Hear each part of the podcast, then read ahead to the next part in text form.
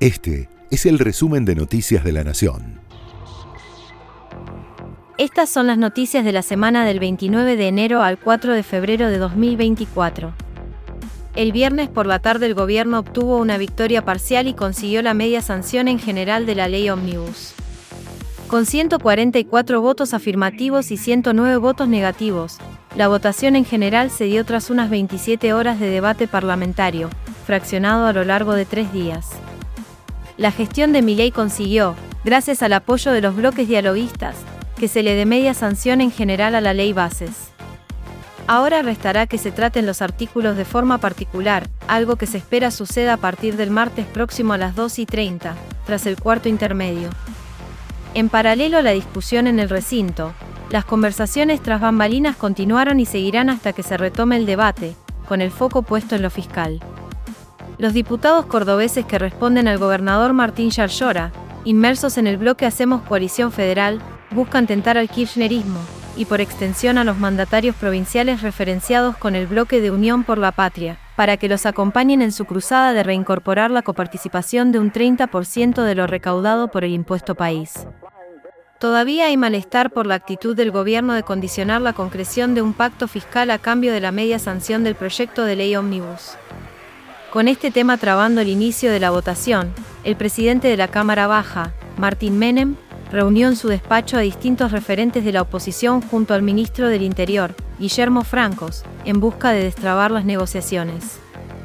Esto decía el jefe de bloque de Hacemos Coalición Federal, Miguel Ángel Pichetto, tras la aprobación. Puede haber modificaciones como en cualquier ley en el recinto. A propuesta de, a propuesta de cualquier diputado, si tiene la mayoría en el recinto, se puede modificar algún artículo. ¿Cuántos artículos se votaron en realidad, diputado? El impuesto país. Está fuera del tema. Facultades denegadas, diputado. Facultades delegadas hemos votado, amigo. ¿Cuánto? Bueno, falta en particular. en particular. Pero bueno, es un paso muy importante haber votado la ley en general por las características de la misma. Y lógicamente, emergencia y facultades delegadas es uno de los núcleos centrales de la ley que vamos a ratificar. Doctor, ¿qué se habló con Guillermo Franco en la reunión? Yo no estuve hoy la tarde con el ministro, estuve ayer, estuvimos conversando fundamentalmente en el, en el, en el pase al cuarto intermedio, la conveniencia de continuar el día de hoy, de día, con la gente despierta para poder cerrar este debate. Los movimientos sociales planean movilizar 10.000 personas y hacer fila para que Petovelo los atienda de a uno. En respuesta a los dichos de la ministra de Capital Humano, Sandra Petovelo, las organizaciones planean una nueva movilización. Buscan reunir cerca de 10.000 vecinos para hacer una fila frente a las oficinas que el exministerio de Desarrollo Social tiene en retiro, donde se produjo el cruce con la ministra durante la pasada semana. Allí la funcionaria señaló que estaba dispuesta a atender una por una a la gente que tiene hambre, no a los referentes.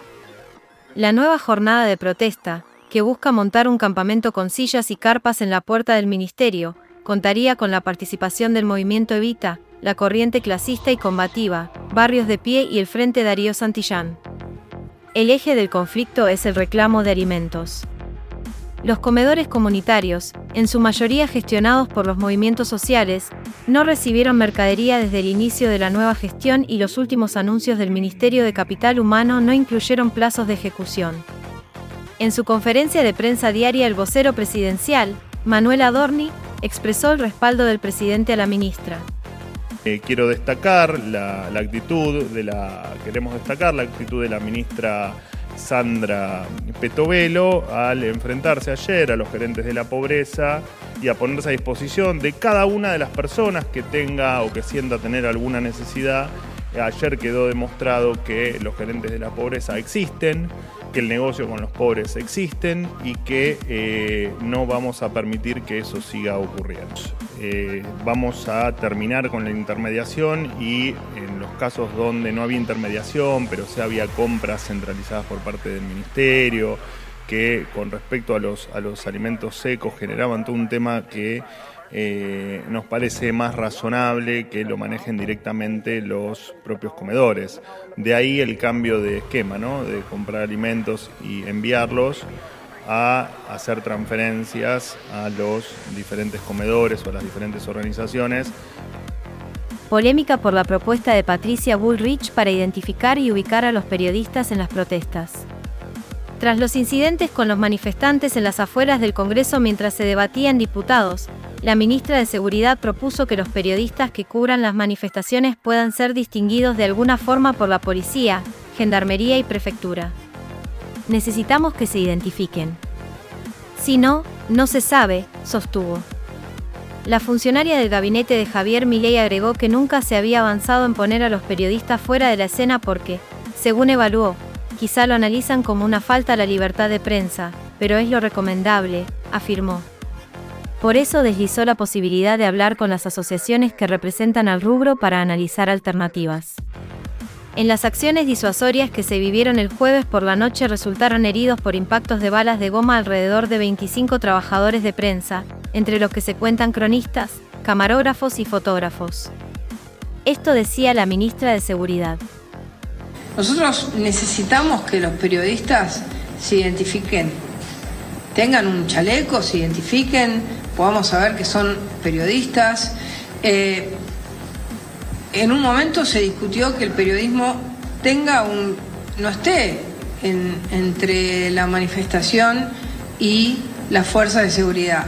Los periodistas nos dicen que así no quieren trabajar porque no toman las imágenes que quieren.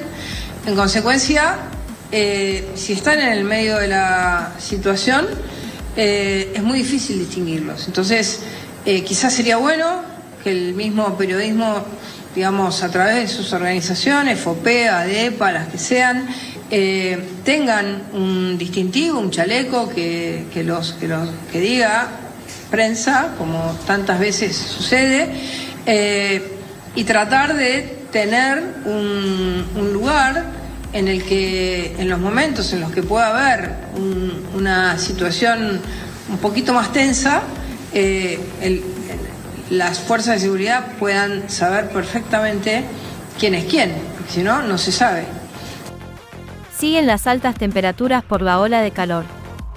Argentina, junto con Australia, lideran las zonas más calientes de todo el hemisferio sur, con marcas térmicas extremas y persistentes. Gran parte del territorio local, que abarca desde las provincias norteñas hasta el norte de la Patagonia, es la zona más calurosa de América. El sábado se espera que haya altas temperaturas en incluso más zonas. Además, se espera que a mitad de la próxima semana se registre un nuevo pico de temperatura. Las lluvias podrían llegar recién el próximo jueves, dependiendo de cómo evolucione el frente de aire cálido. Febrero comienza con fuertes aumentos, el boleto del subte pasará a costar 125 pesos a partir de este domingo. El colectivo en el AMBA pasaría a 270 pesos, y el tren a 130 pesos. La tarifa eléctrica podría aumentar un 89%, y las prepagas se preparan para subir la cuota entre un 25 y un 30%. La cuota de algunas universidades privadas aumentará un 25%. El gobierno postergó para marzo el aumento del impuesto a los combustibles que incide sobre el precio de la nafta y el gasoil, que está fijo desde julio de 2021. Aún así, IPF subió los precios, la nafta super ahora vale 744 pesos el litro, y la premium, 918 pesos. El litro de gasoil ahora tiene un precio de 784 pesos, y el premium de 998. Comienza la fecha 3 de la Copa de la Liga. Desde el sábado comienzan los encuentros correspondientes a la nueva jornada de la Primera División. A las 19, Independiente, quien marcha puntero de la zona A, recibirá a Gimnasia de La Plata. A las 9 y 15 se dará uno de los encuentros destacados del día, entre Talleres y Rosario Central. El domingo, por la misma zona, Riestra y Barraca Central reeditarán, desde las 17, un clásico del ascenso, ahora en la máxima categoría. A las 7 y 3 de la tarde, River y Vélez se medirán en el más monumental. Por la zona B, se destaca el encuentro entre Newell's y Belgrano, en el cierre del domingo. El resto de los partidos, correspondientes a ambas zonas, serán el lunes y el martes. Argentina hace su debut en el cuadrangular final del Preolímpico Sub-23. El conjunto conducido por Javier Mascherano inicia el tramo final en busca del ticket a los Juegos Olímpicos de París 2024. En la nueva etapa se enfrentarán todos los equipos entre sí y clasificarán los dos primeros. El 5 de febrero se enfrentará a Venezuela, el 8 de febrero jugará ante Paraguay y el último encuentro será el 11 de febrero, el clásico continental con el Brasil de Endrick, el joven de 17 años que en este mercado de pases migró del Palmeiras al Real Madrid. Este fue el resumen de Noticias de la Nación.